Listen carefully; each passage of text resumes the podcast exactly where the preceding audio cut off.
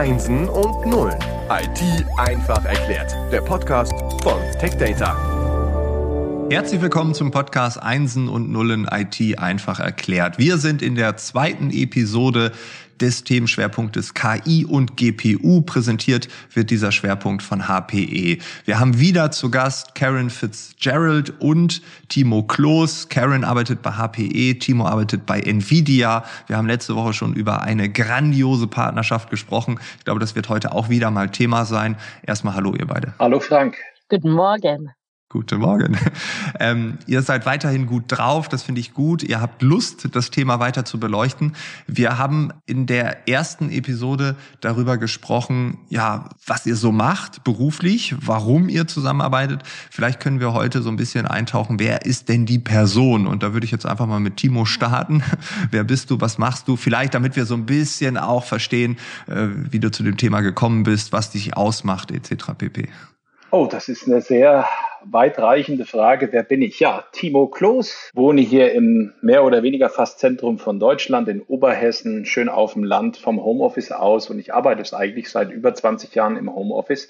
Wie bin ich zu dem ganzen Thema gekommen? Wir hatten schon über Gamer gesprochen. Ich hatte also dann schon Anfang der 80er Jahre meinen C64, habe da nicht nur drauf gespielt, wobei Spielen natürlich das Hauptthema war.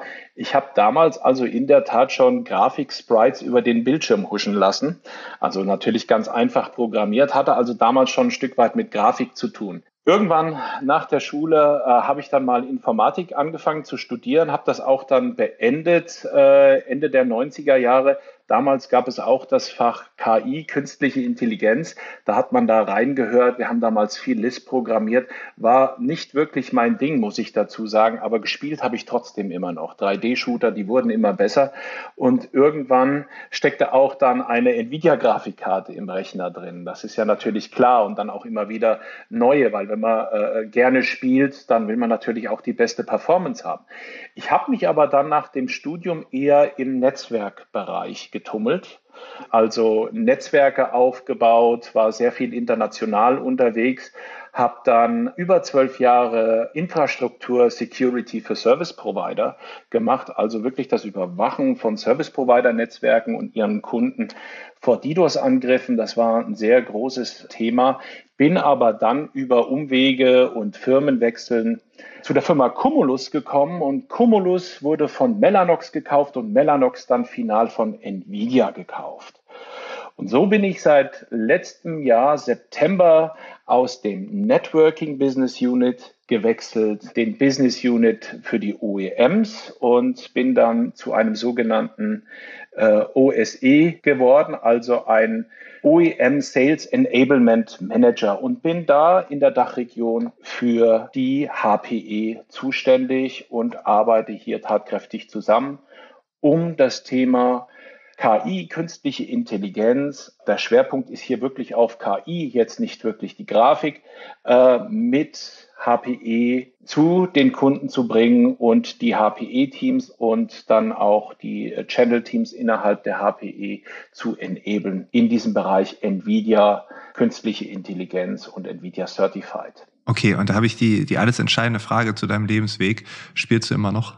Manchmal sehr gerne. Das, das, das Gute ist ja, die Kinder werden dann auch groß, die spielen dann auch. Aber ähm, wo ich dann bei Unreal Tournament aufgehört habe, geht es heute mit äh, anderen Spielen weiter, mit denen ich wirklich nichts mehr anfangen kann. Also früher hieß es noch bei uns Protect Your Neck. Heute wird da sehr, sehr taktisch auch gespielt. Ähm, ich fahre ganz gerne mal ein Autorennen mit dem Lenkrad. Das macht dann schon sehr viel Spaß. Aber eigentlich nicht mehr ist das der, das ist nicht mehr der Hauptfokus. Ja, okay, gut. Kann ich nachvollziehen.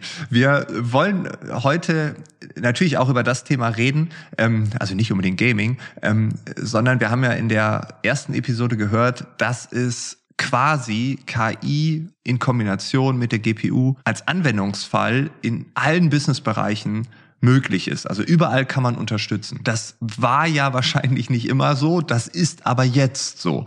Ähm, gab es irgendwann so einen Punkt, wo du sagst oder wo ihr sagt, ja, da ging es los. Wir haben ja beim letzten Mal schon gehört, wie da die Entwicklung überhaupt losging, dass ein Gamer da eine tolle Idee hatte. Aber gab es sowas wie einen Wendepunkt in dieser Entwicklung? Ich, ich glaube, es gibt da äh, ganz interessante, äh, interessante Punkte und Anekdoten, über die man da sprechen kann. Und auch natürlich für mich, als ich dann tiefer in das Thema KI reingegangen bin, äh, schaut man sich natürlich unterschiedliche Trainings an und auch Videos und man ist dafür offen.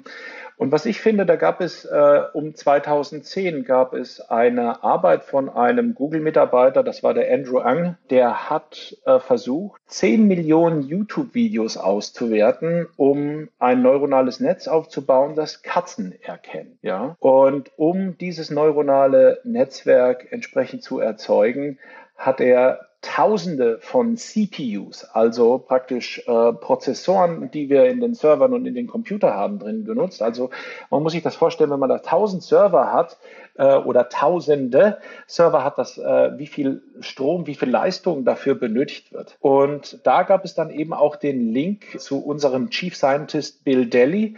Der hat sich das Thema auch angeschaut. Natürlich hat sich die Firma Nvidia bis dahin schon mit dem Thema Parallelisierung, künstliche Intelligenz schon lange befasst.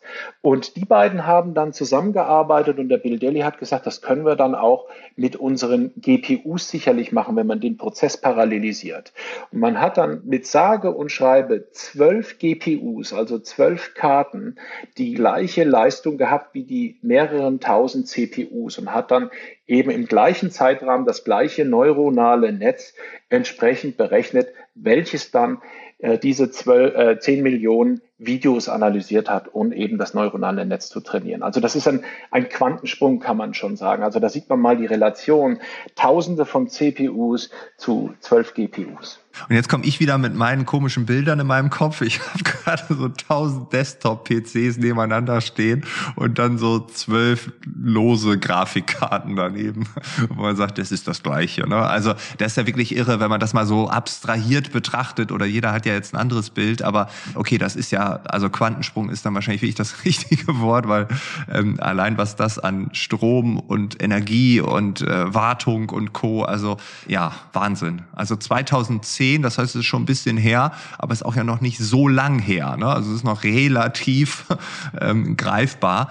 Und okay, das heißt, alle Businessbereiche, ja, oder das Businessbereich-Thema, dass es äh, irgendwie in allen Bereichen unterstützend wirken kann, ist noch nicht so wirklich alt. Und jetzt kommt ja das Thema Plattformen dazu. Und Karen, äh, ich glaube, ähm, da kannst du uns ein bisschen erzählen. Mhm. Plattformen sind wahrscheinlich auch dann erst seit 2010 wirklich en vogue äh, und dann auch erst möglich, oder? Oder war das vorher schon? Nein, die gibt Server seit lange, lange, lange, nur mit GPUs. Seit 2010 kommt kommt das wirklich vorwärts und wir sehen mehr und mehr Kunden möchten das. Aber die Kunden, die Kunden von alle uns, die, die sind sehr beweglich momentan. Wir, wir reden alle über Edge momentan. Ja. Und wie können wir Compute bei den Edge nehmen? Und Edge ist ein sehr schwierige Dinge. Wir brauchen neue Formfaktoren. Wir brauchen neue Plattformen. Leute nutzen unser Service in ganz unterschiedliche Plätze jetzt. Nicht nur in einem Serverroom oder in einem Rechenzentrum, aber die nutzen das auch in Krankenhäusern, auch in Fabrik, Industriefabrik. Die brauchen das über alles und die brauchen alle, alle Formen von Plattformen. Okay. Okay, aber die, das Grundverständnis von Plattform, hat sich das geändert in den Jahren oder ist das auch gleich geblieben? Na, natürlich müssen die immer schneller gehen. Ja. Die müssen immer weniger Strom nutzen. Die müssen absolut so Cutting-Edge-Technologie haben. Und natürlich die Leute möchten ein sehr gutes Preispunkt haben, dass die können mehr und mehr tun mit den, mit den gleichen Budget wie letztes Jahr, wie alle uns. Okay, okay. Also es ist wirklich das Thema Optimierung, günstiger, besser, schneller und so weiter, sicherer. Ne, wir haben das Thema Security gerade in der Intro von Timo gehört. Ne, also das, okay. Ähm, das heißt, es gibt aber, wenn du sagst, es gibt Krankenhäuser, es gibt Industrieunternehmen, das heißt, es gibt unterschiedliche Arten von Plattformen oder Plattformen, die man unterschiedlich ausrichtet? Oder wie können wir uns das vorstellen? Genau, wir, wir arbeiten sehr eng mit den Kunden zu sehen, was die möchten haben. Hm. So, die gibt es Leuten, das haben die möchten eine Plattform als Beispiel mit einem CPU von Intel oder einem CPU von AMD. Das ist so der ganz klassische Unterschied.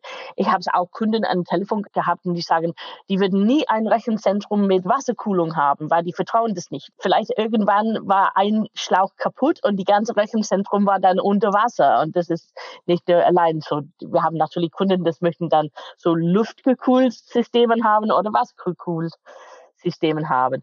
Und dann wir haben dann neue Use Cases jetzt, dass wir sehen, dass wir gehen mehr und mehr in den, so bei den Edge.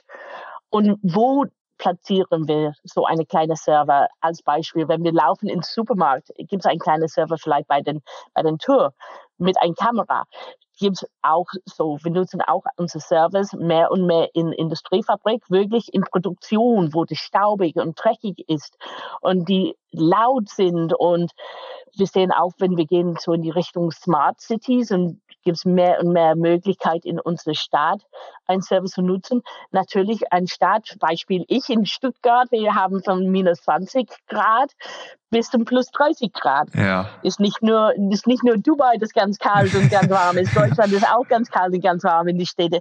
Und natürlich unsere Systeme, die müssen dann arbeiten und funktionieren mit so einem großes, so Breitband von, von diesem Temperatur. Und ja. natürlich, wir, wir hören von aller unseren Kunden, was die möchten haben. Und dann bauen wir natürlich Plattformen, das antwortet, was unsere Kunde frage. Okay, ist das so ein bisschen, also wenn man über Plattform redet, ist das so ein bisschen so das Level, wenn ich sage, man verkauft Autos. Da ist ja auch nicht klar, was für ein Auto. Äh, und so ist es auch nicht klar, was für eine Plattform, sondern man muss erstmal, was willst du eigentlich? Was braucht ihr? So kann ich mir ja auch ein Smart kaufen, ne, einen Zweisitzer, oder ich sage, ich habe aber irgendwie sieben Kinder, ich brauche jetzt irgendwie so einen kleinen Bus. Also das ist ja wahrscheinlich auch nochmal, ja. Das ist ganz genau der Punkt. Von A bis B gehen wir in ein Smart natürlich, aber mit sieben Kindern wird es eng. Ja. Sehr eng. Und auch nicht mehr, nicht mehr äh, gesetzlich konform.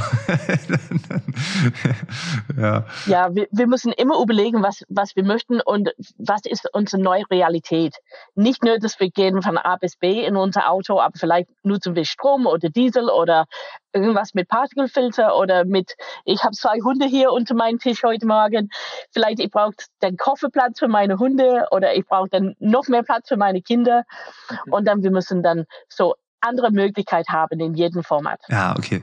Ja, ich stelle mir gerade vor, sieben Kinder in einem Smart. Da ist die Frage, wer kommt zuerst, das Ordnungsamt oder das Jugendamt? Das ist wahrscheinlich beide gleichzeitig. Aber ja, okay. Aber das ist äh, schön, um das ein bisschen greifbarer zu machen. Ne? Also Plattform gab es schon immer. Ja, schon immer, ne? ist natürlich auch relativ. Aber ähm, durch die, diesen Quantensprung, den Timo da gerade äh, erzählt hat, hat sich die Mechanik gar nicht so wirklich verändert, sondern es ist einfach so, äh, wie wir es eigentlich in vielen Wirtschaftsbereichen kennen, günstiger günstiger, schneller, besser, äh, sicherer etc. pp. Die Anforderungen steigen immer weiter und Nvidia ist dann ein Partner dieser Plattform ähm, und wenn Nvidia drin steckt, ist mehr möglich. Das habe ich das richtig verstanden, weil in der ersten Episode kam das so ein bisschen so raus perfekt ausgesprochen. Okay. Mit Nvidia da drin ist mehr möglich. Okay, okay. Genau, diese Partnerschaft, was ich da noch dazu bringen möchte, ist eben einfach und diese Zertifizierung von diesen Plattformen bedeutet, dass wir gemeinsam Systeme auf den Markt bringen, die dann auch in zum Beispiel, die Karen hat es gesagt, in dreckigen, staubigen Umgebungen funktionieren, die richtig gekühlt sind, wo also wirklich der Betrieb gewährleistet ist. Deswegen haben wir eine gemeinsame Zertifizierung und zertifizieren eine Plattform mit unseren Systemen, ja, die dann zusammen kombiniert sind. Okay, und das ist dann einfach so, zack, Nvidia-Emblem drauf und dann ist es äh, AI-ready sozusagen? Dann ist es auf jeden Fall AI-ready, aber es wird wirklich, man kann es so äh, vergleichen wie zum Beispiel ein, ein, ein TÜV-Siegel. Ja? Äh, ich darf ähm, an ein Auto nur bestimmte, nehmen wir wieder das berühmte Beispiel Auto, darf ich nur Teile anbauen, die TÜV zertifiziert sind, damit ich eine allgemeine Betriebserlaubnis habe, um im deutschen Straßennetz zu fahren. Jetzt kann ich natürlich auch eine Nvidia GPU in einen x-beliebigen Server reinstecken oder in irgendein selbst zusammengebautes System. Das funktioniert rein technisch auch, genauso wie die Anhängerkupplung, die vielleicht keinen TÜV hat. Aber wenn es damit dann Themen und Probleme gibt, brauche ich eben diese zertifizierte Lösung, um auch dann den Enterprise Support zu bekommen, also den, die Unterstützung und den Support bei Problemlösungen, den ich als Enterprise-Unternehmen gewohnt bin zu bekommen bei den Lösungen, die ich einsetze. Okay, und gleichzeitig, gut, ihr seid jetzt keine staatliche Stelle, Siegel, also Nvidia Certified von der Bundesregierung beschlossen.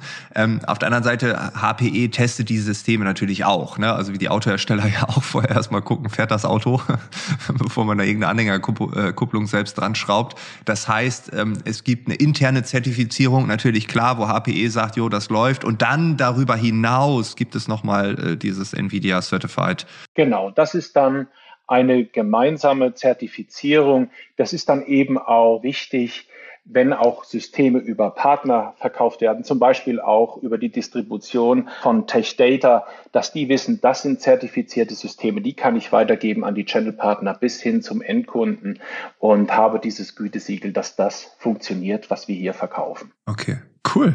Ich danke euch und würde vorschlagen, dass wir, wir könnten jetzt noch ein paar Praxisbeispiele bringen, aber ich glaube, wir sind schon ziemlich fortgeschritten in der Zeit und sollten uns da ein bisschen mehr Zeit nehmen. Wir haben auch hier wieder so ein paar Schnipsel bekommen, wo das wie eingesetzt wird, würde ich jedoch in der dritten Episode ein bisschen tiefer beleuchten wollen, einfach zu schauen, okay, was ist im Health-Bereich möglich, was ist in der Industrie möglich, wie arbeitet ihr dort, was sind die Anforderungen und äh, ja, erstmal vielen Dank, dass ihr wieder dabei wart und dann hören wir uns zur finalen dritten Episode. Vielen, vielen Dank. Bis zum nächsten Mal. Danke, Frank.